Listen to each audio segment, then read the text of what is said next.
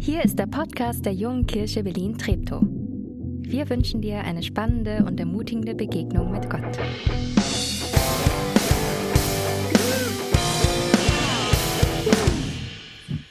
Immer so, ist immer so eine Sache, wenn man im Scheinwerferlicht steht. Man sieht nichts mehr.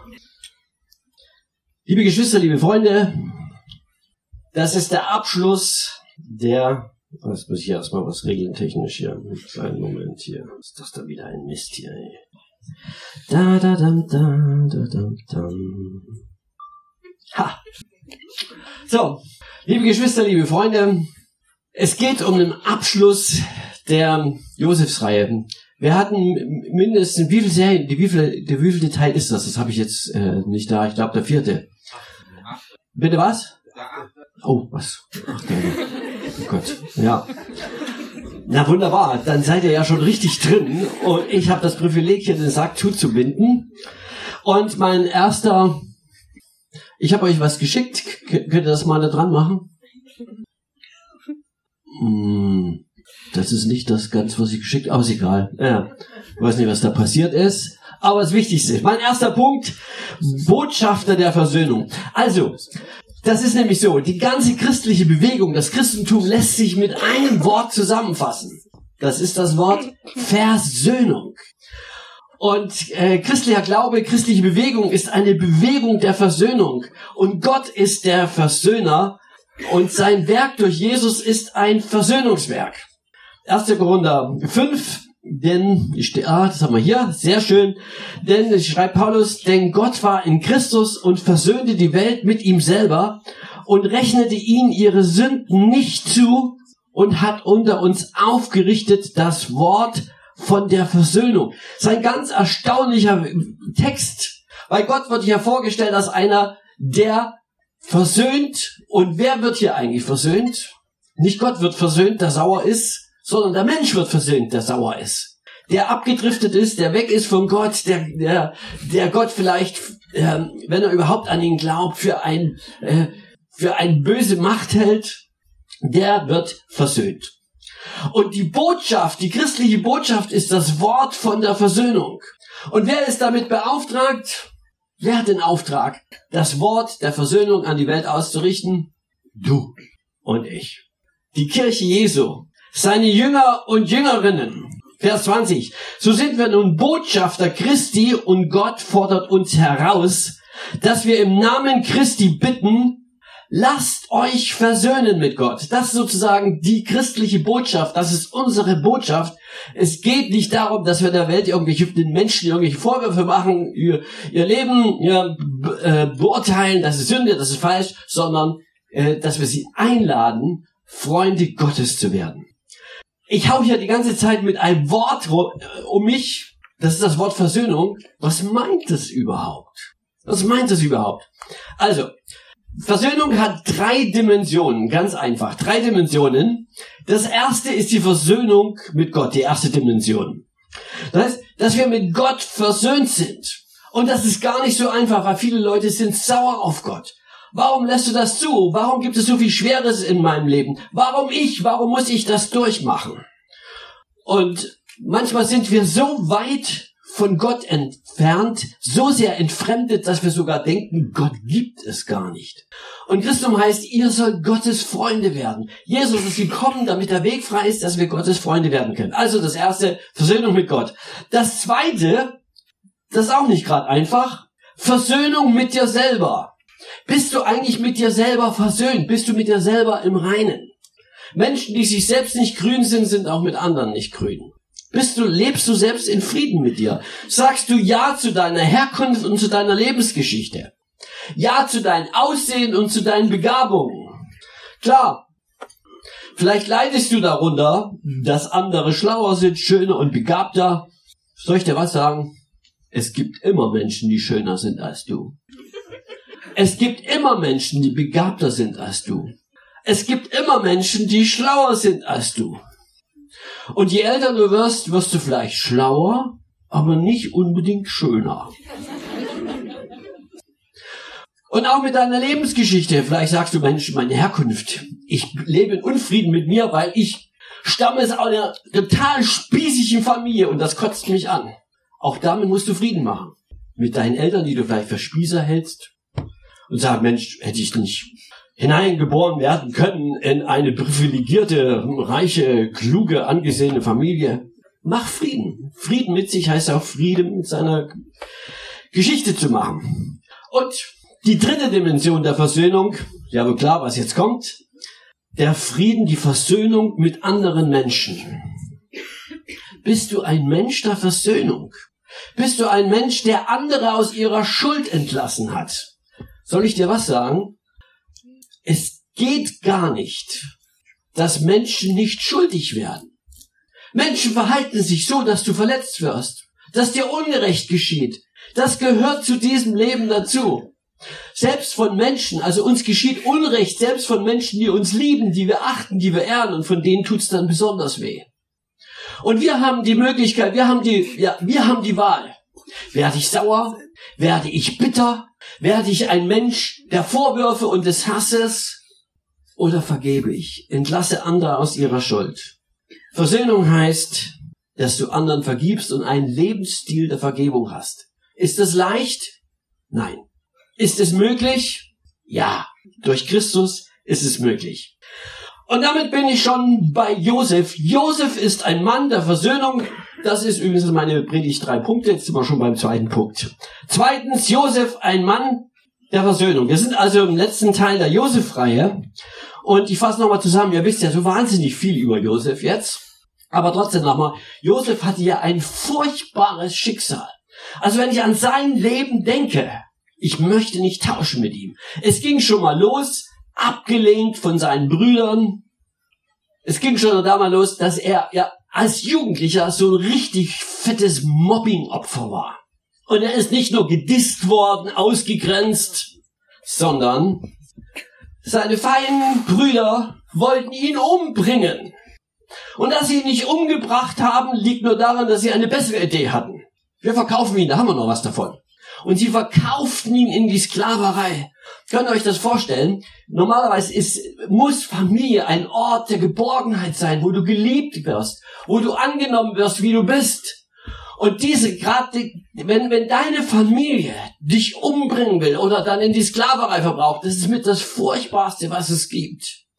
Und dann nicht nur das, dann ist er da irgendwo Sklave und die Frau seines Herrn ist eine horny Bitch, also die ist ähm, ganz spitze auf ihn und die will ihn in ihr Bett kriegen und er sagt, nein, das ist ein Unrecht und er verweigert sich ihr. Sie zurückgewiesen, verletzt, was macht sie? Sie beschuldigt ihn der Vergewaltigung. Und er, nicht nur, dass er Sklave ist, jetzt landet er auch noch ins Gefängnis. Ein Sklave in einem Gefängnis. Grauenhaft wenn das einen nicht bitter macht. Ich frage mich, wie hat er das überlebt? Wie hat er das geschafft? Wie hat er das geschafft, dass sein Herz nicht voller Hass war? Wie hat er das geschafft, dass er nicht bitter wurde? Dass er nicht erstickt ist an seinen Hassgefühlen? Und als dann, als er dann diesen wundersamen Aufstieg hinlegte, vom gefangenen Sklaven zum Stellvertreter des Pharaos, hat er sich nicht gerecht an Potiphars Frau. Und er hat sich auch nicht gerecht an seinen Brüdern, als sie plötzlich auftauchten. Warum tauchten sie auf? Es war eine große Hungersnot. Und es sprach sich zu Hause in seiner Familie, da in Kanaan sprach er sich herum, ey, die Ägypter, die haben Kornspeicher angelegt und da kann man jetzt in der Notzeit, kann man jetzt äh, Lebensmittel kaufen. Und so kommen die, kommen die Brüder hin, um Lebensmittel zu kaufen. Was macht Josef? Josef unterzieht sie erst einmal einer Hattenbriefung. Er will nämlich wissen, sind das immer noch die Schufte von damals? Und was macht er? Ich erinnere nur daran, habt ihr alle schon gehört. Er beschuldigt sie, ihr seid Spione. Und sie sagt, nein, wir sind keine Spione, wir wollen nur Lebensmittel. Sagte, ich glaube euch kein Wort. Lasst mir, damit ich sehe, ob ihr wirklich keine Spione seid, lasst mir eurem Bruder Simeon da als Geißel. Ihr könnt ihn frei haben, wenn er wiederkommt, aber dann bringt ihr da euren kleinen Bruder Benjamin mit. Wer ist Benjamin? Josef hat zu Benjamin ein besonderes Verhältnis, weil die anderen sind alle seine Halbbrüder, aber Josef und Benjamin haben ein und dieselbe Mutter, nämlich die schöne Rahel, die Lieblingsfrau des Vaters Jakob. Die ist bei der Geburt des Benjamin gestorben. Aber so hat er eine besondere Nähe zu der Josef zu Benjamin. Das war sein kleiner Bruder, sein Vollbruder und sie hatten die gleiche Mama. Und den sollten sie mitbringen, um Simeon auszulösen. Wie geht die Geschichte weiter? Sie ziehen nach Hause und wundern sich nur, ihr Geld ist immer noch im Gepäck. Und nicht nur das, es ist noch doppelt so viel Geld da, Gold und Geschenke. Und sie fühlen sich ganz schlecht. Zu Hause mit der Zeit gehen die Lebensmittel aus und sie sagen, um nicht zu verhungern, wir müssen wieder nach Ägypten reisen, um dort Lebensmittel zu kaufen. Aber sie wissen, diesmal müssen sie Benjamin mitbringen. Und dann kommen sie mit Benjamin und treffen wieder auf Josef, den sie nicht erkennen als ihren Bruder. Aber er, er kennt sie. Und er macht etwas, was eigentlich schon ein bisschen fies ist. Als sie wieder weg, als sie wieder zurückreisen wollen, mit den Lebensmitteln, schmuggelt oder lässt Josef einen, einen goldenen Becher in ihr Gepäck schmuggeln. Und dann, die Wachen, die finden diesen Becher und Benjamin wird beschuldigt, diesen Becher gestohlen zu haben. Und dann sagt Josef, Benjamin soll als Sklave in Ägypten bleiben. Für die Geschwister, für die Brüder, ist das das Horrorszenarium schlechthin. Denn sie hatten ihren Vater versprochen um jeden Preis. Benjamin war sein Lieblingssohn, das war der Sohn seiner Lieblingsfrau Rahel. Sagte, bringt mir ja den Benjamin zurück. Wenn, wenn ihr ihn nicht zurückbringt, ich würde vor lauter Kram und Kummer sterben. Und das, und das sagen sie. Er würde, ja, Jakob, ihr Vater würde sterben vor lauter Kummer. Und dann passiert etwas ganz Erstaunliches. Einer von den Brüdern, nämlich Judah, bietet sich an, an seiner Stelle als Sklave bei Josef zu dienen. Er bietet sich an und sagt, lass den Knaben Benjamin gehen und nimm mich an meiner Stadt, sonst würde unser Vater vor Kummer sterben. Und dann hört Josef das Gespräch, wie sie sich untereinander unterhalten. Sie ahnen ja nicht, dass er ihre Sprache kann. Und, sie, und er hörte, wie sie sagen, das haben wir uns selber eingebrockt. Das ist die Folge der Sünde von damals. Und dann kann er nicht mehr an sich halten. Josef erkennt ihre veränderten Herzen und gibt sich zu erkennen. Und was dann passiert, das lesen wir hier. Josef weinte laut, dass es die Ägypter und das Haus des Pharao hörten und sprach zu seinen Brüdern, ich bin Josef, lebt mein Vater noch? Und seine Brüder konnten ihm nicht antworten. So erschragen sie vor seinem Angesicht. Er aber sprach zu seinen Brüdern, tretet doch her zu mir. Und sie traten herzu. Und er sprach, ich bin Josef, euer Bruder, den ihr nach Ägypten verkauft habt. Und nun bekümmert euch nicht. Und lasst es euch nicht leid sein, dass ihr mich hierher verkauft habt. Denn um, denn um eures Lebens willen hat mich Gott vor euch hergesandt, dass er euer Leben erhalte zu einer großen Errettung. Gott hat mir diese hohe Stellung gegeben. Ich bin der Berater des Pharaos und der Vorsteher seines Reiches. Ganz Ägypten hört auf das, was ich sage. Das ist einer der großartigsten Texte der Heiligen Schrift. Ein Exempel für Vergebung. Jesus, Josef vergibt ihnen, nachdem er ge geprüft hat, nachdem er ihre Herzenshaltung geprüft hat. Und nicht nur das, er vergibt ihnen nicht nur, sondern er übernimmt Verantwortung. Das heißt, er lädt sie die, und ihre Familien zu Hause mit Magd und Knecht und mit allem Vieh und mit allem, was dazugehört. Kommt nach Ägypten. Ich siedel euch an in der besten Gegend des Landes und ich kümmere mich um euch. Das wäre so, als wenn wir unsere Verwandtschaft nach Berlin einladen und für sie zwei Villen in Zehlendorf am, am Schlachtensee kaufen. So geht er mit seinen Geschwistern um. Er sorgt für sie. Und ich sage, was ist seine Motivation? Welche Werte hat er? Was hat eigentlich den Charakter dieses Mannes geformt? Was hat sein Herz geprägt, dass er so leben und so vergeben kann? Und da sind wir beim dritten Teil meiner Predigt. Josef macht Versöhnung komplett. Es kommt nämlich noch etwas. Hier wird noch eins draufgesetzt. Die Familie von Josef und auch sein Vater Jakob und alles, was dazugehört, sind in Ägypten und nach einiger Zeit, sein Vater Jakob ist schon alt und er stirbt. Und die Brüder geraten in Panik und sagen, oh Gott, Papa ist tot, jetzt wird sich Josef an uns rächen. Und sie bangen um ihr Leben. Und sie gehen zu Josef, knien vor ihm rüber, vor ihm nieder und erinnern Josef erstmal an sein Versprechen. Papa hat gesagt, du sollst unsere Sünde vergeben. Wir sind nun deine Sklaven, sagen sie. Sie fürchten die Rache des Josef, jetzt wo Papa tot ist. Aber das Gegenteil passiert. Was Josef nun sagt, zeigt sein wahres Herz. 1. Mose 50. Fürchtet euch nicht, antwortet Josef. Stehe ich denn an Gottes Stelle? Ihr gedachtet es böse mit mir zu machen, aber Gott gedachte es gut zu machen, um zu tun, was jetzt wichtig ist, nämlich ein großes Volk am Leben zu erhalten. So fürchtet euch nun nicht, ich will euch und eure Kinder versorgen. Und er tröstete sie und redete freundlich mit ihnen. Ein großartiger Text und hier sehen wir drei Merkmale für einen Menschen mit einem versöhnten Herzen. Josef macht sozusagen Versöhnung komplett durch drei Statements. Und die wollen wir mal Schritt für Schritt durchgehen. Und da können wir eine Menge lernen und übernehmen davon. Erstes Statement. Er setzt sich nicht an Gottes Stelle, Vers 19. Er sagt, fürchtet euch nicht, stehe ich denn an Gottes Stadt? Was heißt es denn? Er sagt, ich bin nicht euer Richter. Ein anderes Richter. Ich bin nicht euer Richter. Er weiß, dass Gott aus Bösen Gutes machen kann.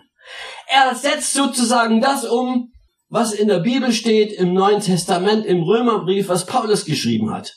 Paulus schreibt, Römer 12, vergeltet niemandem Böses mit Bösem. Recht euch nicht selbst, meine Lieben, sondern gebt Raum dem Zorn Gottes, denn es steht geschrieben, die Rache ist mein, ich will vergelten, spricht der Herr. Vielmehr, wenn deinen Feind hungert, so gib ihm zu essen. Dürstet ihn, so gib ihm zu trinken. Lass dich nicht vom Bösen überwinden, sondern überwinde das Böse mit Gutem. Wie gehst du mit dem Bösen um, was in deinem Leben geschieht, geschehen ist und noch geschehen wird? Das ist eine ganz wichtige Frage. Es ist nämlich eine Erfahrung, eine ganz bestimmte Erfahrung. Wenn wir nicht vergeben, bekommt das Böse, das wir nicht vergeben, Macht über uns. Das Böse kehrt zu uns zurück, kommt über uns. Indem man Böses mit Bösen bekämpft, wird man selbst böse. Das ist das Geheimnis. Und das ist das Gefährliche daran, wenn wir nicht vergeben. Deswegen ist eine der wichtigen Bitten im Vater unser, wir beten es dann, vergib uns unsere Schuld, wie auch wir vergeben unseren Schuldigern. Was für ein Gebet. Wir sagen so zu Gott, wie ich meinen Schuldnern vergebe, den, der mir Böses getan hat, so sollst du mir auch vergeben. Das heißt andersherum, wenn wir, wenn wir den Menschen, die uns Böses getan haben, nicht vergeben, vergibt uns Gott nicht. Aber wie kann ich denn das vergeben und vergessen, was mir meine Schwiegertochter angetan hat oder mein Lehrer oder mein Vater oder was weiß ich? Ich kann mich an einen Seelsorger, an eine Seelsorge erinnern, wo eine, eine junge Frau, schon ein paar Jahre her, äh, äh, zu mir kommt und äh, sie sagt, ich erfahre Gott nicht, ich erlebe nichts mit Gott. Und bei sowas ist immer eine der ersten wichtigen Fragen, die ich stelle, gibt es jemand in deinem Leben, dem du nicht vergeben hast? Weil ich weiß, die verweigerte Vergebung blockiert den Segen Gottes. Die verweigerte Vergebung blockiert den Heiligen Geist und Menschen erleben sozusagen nicht, weil verweigerte Vergebung verunreinigt unser Herz und unser Leben. Deshalb meine Frage an dich, ob jung oder alt hier. Gibt es einen Menschen in deinem Leben, der dir Böses getan hat? Garantiert. Wie gehst du damit um? Du hast die Wahl. Entweder dein Herz ist voller Bitterkeit und Rache oder du hast vergeben und die Barmherzigkeit Gottes ist in dein Herz eingezogen. Und wenn du jetzt heute in dieser Predigt merkst, das ist genau der springende Punkt, wo mein Glaube hängt. Bring das in Ordnung. Oft schaffen wir das nicht alleine. Geh in die Seelsorge. Es gibt gute Seelsorger hier in der Gemeinde. Geh in die Seelsorge und sie helfen dir den Weg. Ja, es gibt da so eine Tippeltappeltour in der Seelsorge, wie man Menschen hineinführt in die Vergebung. Das zweite Statement von Josef. Josef sieht aus der Perspektive Gottes. Er sagt, hier, ihr gedachtet es böse mit mir zu machen, aber Gott gedachte es gut zu machen, um zu tun, was jetzt wichtig ist, nämlich ein großes Volk am Leben zu erhalten. Manchmal sehen wir nur unsere Probleme. Ich kenne Leute, die lerven auch immer ein bisschen, die kreisen nur um sich und um ihre Probleme und was wieder Schlimmes passiert ist und wie alles schlimm ist und alle sind böse und so weiter. Was der mir angetan hat, was ich durchmache, ah, ich bin gescheitert und das läuft nicht und dann immer die Anklage gegen Gott, ach, Gott ist nicht gut oder Gott hat nicht, hat mich vergessen. Unsere menschliche Sicht ist manchmal eine ganz andere als Gottes Sicht. Unsere menschliche Sicht ist, ich bin ein Opfer. Gott ist nicht da. Mir ist Unrecht geschehen, ich leide. Da gibt es aber noch eine Sicht Gottes, die Sicht Gottes, die Perspektive Gottes. Sie lautet, ich liebe dich. Ich stehe zu dir. Ich habe etwas Gutes für dich vorbereitet. Du wirst erleben, es wird zu etwas gut sein. Und es ist Gottes Perspektive, wenn ein Mensch sagen kann, zu irgendetwas wird es gut sein und ich bin gespannt, was es ist.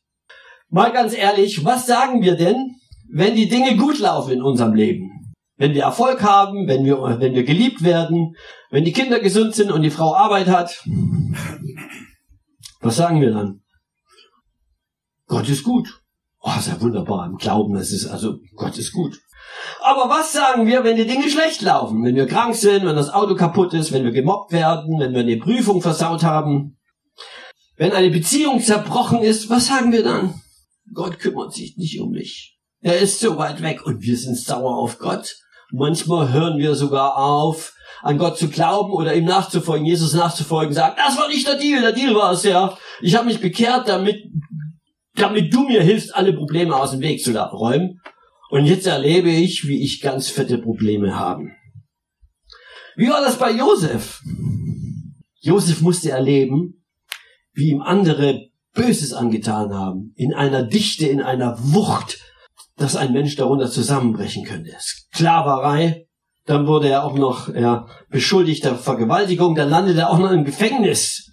Er hätte allen Grund zu sagen, Gott ist nicht gut, ich kündige dir die Freundschaft aber er sieht die Realität aus Gottes Perspektive. Er hat einen anderen Blick auf die Situation, nämlich eine geistliche Sicht und er sieht die Situation mit den Augen Gottes. Gott will euch retten. Gott gebraucht eure Sünde, um euch zu retten. Ist das nicht verrückt? Ist das nicht eine total verrückte Geschichte, die sich auch sträubt gegen menschliche Logik? Aber so ist es nun mal. Unser Leben ist nicht einfach logisch. Es gibt einen, einen, einen, einen großartigen Christen, Dietrich Bonhoeffer, der von den Nazis hingerichtet wurde. Dietrich Bonhoeffer, ein Mann Gottes, der hat dieses in einer schlimmen Zeit, hat auch diese Sicht gehabt. Und von ihm gibt es diesen berühmten Satz, ich lese es, ich glaube, dass Gott aus allem, auch aus dem Bösesten, Gutes entstehen lassen kann und will. Dafür braucht er Menschen, die sich alle Dinge zum Besten dienen lassen. Er braucht Leute, die nicht einfach in die Knie gehen, wenn Probleme kommen, sondern die sagen, zu irgendetwas wird es gut sein. Josef hat erlebt, das Böse ist real, es ist keine Illusion. Josef hat erlebt, das Leben ist voller Leid, aber Gott ist gut und wirkt das Gute. Liebe Freunde, das ist keine romantische Sicht, sondern das ist die Sicht auf die Realität Gottes. Und deswegen die Frage an uns, die Frage an dich, Kennst du Gottes Perspektive für dein Leben? Hast du eine Ahnung, was Gott mit dir vorwill und wie er dich zum Segen setzen will für diese Welt? Wie gehst du um mit Leid und mit Schicksalsschlägen? Wirst du wie Josef reagieren? Oder wirst du hassen, dich rächen, zurückschlagen, Gott anklagen? Drittes Statement, und damit ist meine Predigt schon fast am Ende. Drittes Statement. Josef lebt und verleiblicht die Liebe Gottes. Vers 21. So fürchtet euch nun nicht, ich will euch und eure Kinder versorgen. Und er tröstete sie und redete freundlich mit ihnen. Ist das nicht verrückt?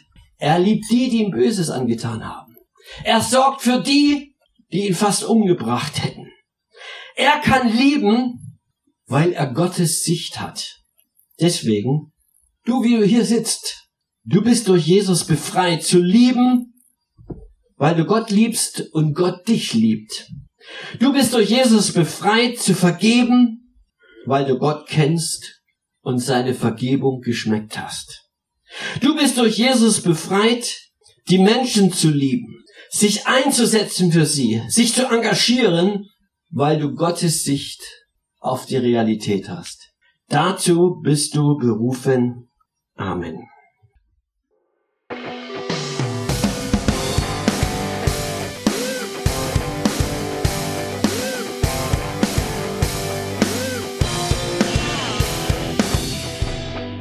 Schön, dass du diesmal dabei warst. Wenn du mehr über den Glauben erfahren möchtest, dann schreib uns gerne an info@jkb-treptow.de oder besuch uns einfach persönlich. Alle Infos findest du unter jkb-treptow.de. Wir wünschen dir eine gesegnete Woche.